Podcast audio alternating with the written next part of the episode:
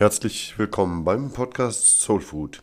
Wir reden hier über Ideen, wie wir unsere Seele nähren, damit Hilfsmitteln christlicher Spiritualität. Mein Name ist Carsten Wolfers, ich bin Diakon in der Pfarrei Sevelen. Ich muss mich zunächst ein wenig entschuldigen, meine Stimme ist nach wie vor belegt, deswegen musste ich auch für einige Zeit gerade pausieren, aber ich denke, es wird Zeit wieder anzufangen. Ich möchte heute mal sprechen über dieses Phänomen, dass Jesus Jünger, Jüngerinnen sammelt. Bei all den Diskussionen um Kirche und Glaube, wofür Kirche eigentlich gut ist, wo mir Glaube in meinem Leben hilft, da stehe ich doch immer wieder vor diesem Phänomen, das ich da in der Bibel lese, dass Jesus Jünger und Jüngerinnen sammelt. Ich habe kürzlich in einer Schulklasse mal gefragt, was für Dinge sie lieber alleine tun und welche Dinge besser gemeinsam gehen. Mein Beispiel war so der Einkauf. Ich gehe lieber alleine einkaufen, weil sonst meine ganze Familie anfängt mitzudiskutieren, welche Hemden mir passen, dass es Zeit wird für modernere Schuhe und wie langweilig meine Brille ist. Also es ist viel angenehmer, wenn ich alleine einkaufen gehe. Meine Schüler allerdings meinten, nein, nein, einkaufen, das machen sie lieber gemeinsam. Ich verstand da die Welt nicht mehr, bis die mich aufklärten, dass sie bei ihrem Einkauf doch ganz gerne die Eltern mit ihrem Portemonnaie dabei haben. Manche Dinge klappen besser allein, andere besser gemeinsam. Vielleicht kennst du diesen Spruch auch, wenn du schnell gehen willst, dann geh allein. Wenn du weit gehen willst, geh mit anderen zusammen. Nun, wenn es um Kirche und um Glaube geht, dann sage ich mir heute, naja, vieles kann ich auch allein mit Gott. Wenn ich Kirche anschaue als eine Institution, all diese Organisationen und Gremien, diese Gebäude, diese fixen Strukturen, dann sage ich mir heute öfters, eigentlich brauche ich das alles nicht wirklich, um meinen Glauben zu leben. Wenn ich Kirche aber anschaue als eine Glaubensgemeinschaft, eine Familie von Gläubigen also, eine Gemeinschaft mit ihren Werten, mit ihren Hilfsangeboten, mit ihrer Art, den Glauben weiterzugeben und Menschen auch Orientierung zu geben, dann sage ich mir öfters ja, Glaube ist offensichtlich ein Mannschaftssport. Ich kann das alles gar nicht alleine. Und wenn Jesus Jünger sammelt, muss ich mir dann nicht auch von ihm sagen lassen, ich will, dass ihr ganz weit geht, dass ihr als Gläubige ganz weit kommt mit eurem Glauben. Darum besser zusammen. Ich frage mich dann natürlich, wie macht Jesus das eigentlich? Die Bibel erzählt hat, dass er ja doch eine beachtliche Zahl von Leuten zusammenholt. Und was macht er dann? Er schult sie und er gibt ihnen später Aufträge. Also das Erste ist, dass Jesus Jünger und Jüngerinnen beruft.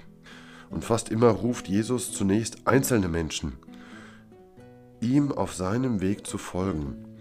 Er stellt sie also vor eine persönliche Entscheidung mitzukommen oder zu bleiben. Diese persönliche Entscheidung im Glauben nimmt mir wohl niemand ab. Wenn Jesus da irgendwo vorbeiläuft und Menschen anspricht und sagt, na, komm hinter mich, folge mir mal nach, dann habe ich da ganz viele Fragen. Wie kann ein Mensch sich so kurzfristig auf so ein Risiko einlassen? Warum fragen die nicht einmal, worauf sie sich da einlassen, was das als bedeutet, was da noch kommen könnte? Meine Vorsicht lässt mich fragen, ob ich damals denn den Mut gehabt hätte, so Jesus zu folgen. Seit zwei, drei Jahren wird ja die Jesus-Geschichte als Serie verfilmt. Mit, ich denke, acht Staffeln. The Chosen heißt, die, äh, heißt diese Serie. Und eine Methode dieser Serie ist, sowohl sehr biblisch zu sein und andererseits aber auch immer wieder zu versuchen, jene Lücken zu füllen, die uns die Bibel nicht füllt.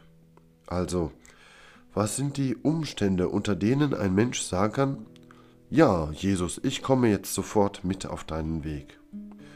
Was ich mir frage, ist natürlich, das muss doch eine Vorgeschichte haben, das muss ein Nachspiel haben, und in diesem Punkt finde ich diese Serie The Chosen richtig gut. Das gibt mir doch eine mögliche Erklärung an die Hand. Das regt mich an, eben auch selber weiterzudenken, wie das denn gewesen sein könnte. Letztlich auch, wie es denn für mich werden könnte. Kürzlich hat dann noch eine Kollegin mir erzählt, dass es zur Zeit Jesu ja keine Schulpflicht gab, dass es vielmehr ja eine Ehre war, wenn dich überhaupt jemand gefragt hat, dich zu unterrichten. Wenn ein Lehrer, ein Rabbi dich beruft, bei ihm Schüler oder Schülerin zu sein, dann greifst du natürlich sofort nach dieser Chance, weil sie kommt womöglich nie wieder. Also Jesus ist da ein Lehrer seiner Zeit, dass er Menschen in seinen Schülerkreis einlädt. Aber Jesus ist auch ein Lehrer, der eben nicht wie damals die meisten, nicht die reichen, die wichtigen, die bedeutsamen Leute einlädt, sondern ja, die Fischer, ein paar bildungsferne, einfache Leute eben. Und mir geht auch nach, wenn ich dann schaue, welche Leute das denn damals gewesen sind, habe ich den Eindruck, ja, Jesus sammelt ganz unterschiedliche, ganz verschiedene Menschen. Also so ähnlich wie andere vielleicht Briefmarken sammeln oder Panini-Bilder und darauf Wert legen, dass das alles ganz verschiedene sind. Jesus sucht da Menschen offensichtlich in ihrer Individualität, in ihrer Besonderheit. Jesus wählt ganz bestimmte Menschen. Also, wenn Jesus dich ruft, dann sieht er irgendetwas ganz Besonderes in dir, dass er dich in seinem Schülerkreis haben will. Jesus ruft. Das zweite ist, dass Jesus seine Jünger und Jüngerinnen aber auch schult. Er bringt ihnen etwas bei.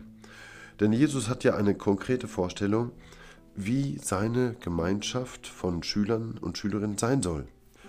Zum Beispiel, er verbietet ihnen jegliche Heuchelei. Das ist ja immer so ein bisschen der Stein des Anstoßes, warum Jesus sich über die Pharisäer und die Schriftgelehrten da ärgert. Die sagen ja eigentlich das Richtige, aber sie handeln nicht danach. Sie reden nur, tun es aber nicht. Jesus lädt seine Jüngerinnen also ein, sich diese Heuchler anzuschauen und zu begreifen, was da zutiefst falsch läuft.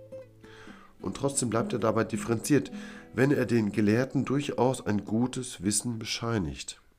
Was sie sagen, ist ja gut. Ich finde das so wertvoll, dass Jesus da nicht das Kind mit dem Bade einfach ausschüttet. Seine Jünger sollen auch die Lektionen durchaus mal hören.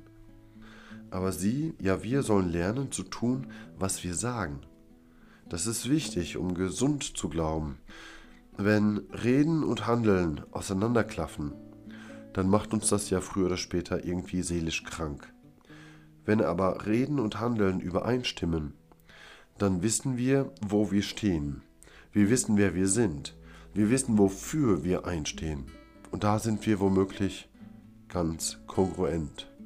Und das ist gesund und macht gesund. Das ist natürlich viel einfacher gesagt als getan.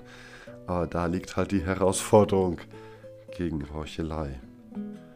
Und eine weitere Forderung stellt Jesus gelegentlich an seine Jünger, dass er ihnen nämlich sagt, ja, ihr seid Schwestern und Brüder im Glauben. Manchmal sage ich das so, ja, so selbstverständlich in Gebeten, in Predigten, liebe Schwestern und Brüder im Glauben. Aber bei Jesus lerne ich, dass er das ernst meint. Bei ihm soll sich niemand etwas einbilden auf sein Wissen, auf seinen Posten, auf sein Amt. Eben weil wir zu Gott ja emporschauen, Deshalb sehen wir uns untereinander auf Augenhöhe. Jesus ist da wirklich kein Freund von komplexen Hierarchien. Jesus ist kein Freund des Klerikalismus. Er ist ein Freund davon, dass jeder seiner Schüler und Schülerinnen zum Diener wird an diesen Schwestern und Brüdern. Und dafür schult Jesus seine Jüngerinnen und Jünger. Ein dritter Punkt schließlich ist, dass Jesus seine Jünger auch aussendet. Der hat Arbeit für sie, der hat Aufträge für sie. Er schickt sie los. Jesus schickt sie los zu sagen, was er verkündet hat, zu tun, was er gehandelt hat. Das wird mir manchmal gerade, wenn ich so in der Bibel bei dem Paulus lese, nochmal bewusst. Gerade der Paulus sah für sich ja diesen einen großen Auftrag, diese Vorbotschaft Jesu, das Evangelium überall zu verkünden. Es gibt da eine Stelle in seinem Brief, wo er eine, einer seiner Gemeinden in Thessaloniki schreibt. Da schreibt er darüber, in der Verkündigung hat Paulus seine Aufgabe gesehen, Paulus zusammen mit seinen Gefährten. Sie wollen das Wort Gottes aussprechen. Sie wollen die Wahrheit Gottes bekennen, um aber auch andere daran teilhaben zu lassen. Was mich jetzt noch mehr fasziniert, ist, dass Paulus nicht nur erzählt, dass er das Wort Gottes erzählt, er erzählt nämlich auch noch, wie er das macht, wie er das Wort Gottes weitertragen will.